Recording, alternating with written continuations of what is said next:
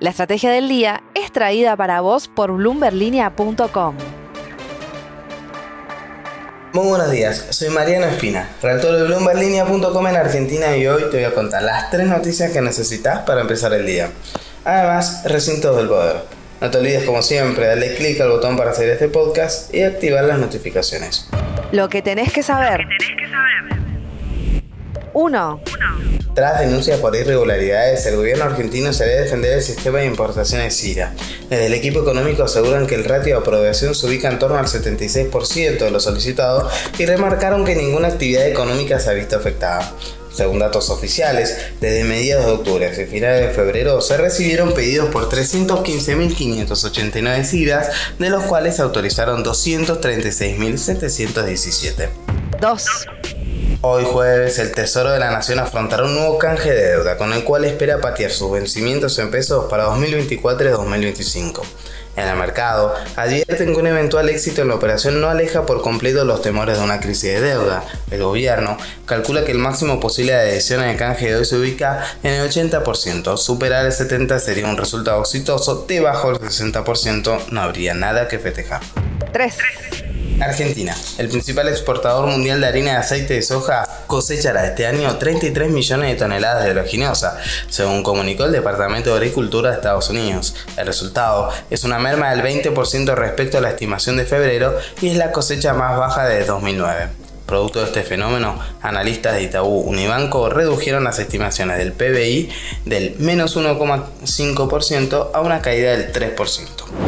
Antes de pasar al recinto del poder, veamos rápidamente cómo van a abrir los mercados este jueves. El S&P Merval subió el 1,78% el miércoles, pizarra mayoritariamente verde para las acciones argentinas que cotizan en Wall Street, con subas hasta el 6,34% para BBVA Banco Francés.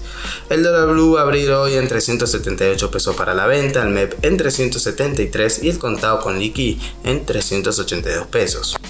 Recintos del poder. Y ahora recintos del poder. Mientras el kirchnerismo presiona con un operativo clamor para que los líderes del Frente de Todos definan si competirán o no en las elecciones, Cristina Fernández de Kirchner reactiva su agenda de apariciones. Tras un acto en el Senado en el cual manifestó su enojo por declaraciones en off de récord del presidente Alberto Fernández, la vicepresidenta de la Nación encabezará un acto este viernes en Río Negro en el cual enfocará su discurso en el rumbo económico del gobierno, pero también en su situación judicial. Este jueves se conocerán los argumentos de la condena a la causa vialidad. El sábado habrá un plenario del guinerismo en Avellaneda donde se insistirá en el apoyo a CFK. En la provincia de Buenos Aires, el panorama parece un poco más claro, con Axel Kisilov que se encamina a ir en búsqueda de su reelección sin internas. En la otra vereda crece la tensión dentro del radicalismo. Mientras el sector de Valdés y Cornejo ratifican su cercanía con Patricia Bullrich, Gerardo Morales volvió a mostrarse con Horacio Rodríguez Larreta. El gobernador de Jujuy lanzará su candidatura presidencial la semana próxima y será clave para ver cuánto apoyo recibe dentro de su propio partido. En simultáneo, se tensa cada vez más la relación de los partidos que integran Juntos por el Cambio en las provincias de Mendoza y Tucumán, mientras que en Córdoba, Luis Juez y Rodrigo Loredo definirán quién de ellos dos se enfrentará a Martín Yayora por la gobernación cordobesa a partir de lo que deje una encuesta cuyos resultados se conocerían la semana próxima. La frase del día. Antes de irnos, escuchemos lo que dijo este miércoles el jefe de gobierno de la ciudad, Horacio Rodríguez Larreta, en Expo Agro. La brecha cambiaria es uno de los grandes frenos para el campo. Hay que reducirla lo antes posible.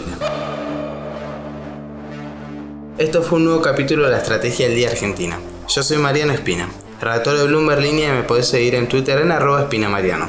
No se olviden de darle clic al botón para seguir a este podcast y a la campanita para que se enteren al instante que salga cada capítulo, de lunes a viernes. Espero tengas una gran jornada productiva. Esto fue La Estrategia del Día Argentina, escrito y narrado por Francisco Aldaya. Producido por Arturo Luna y Daniel Hernández. Que tengas un día muy productivo.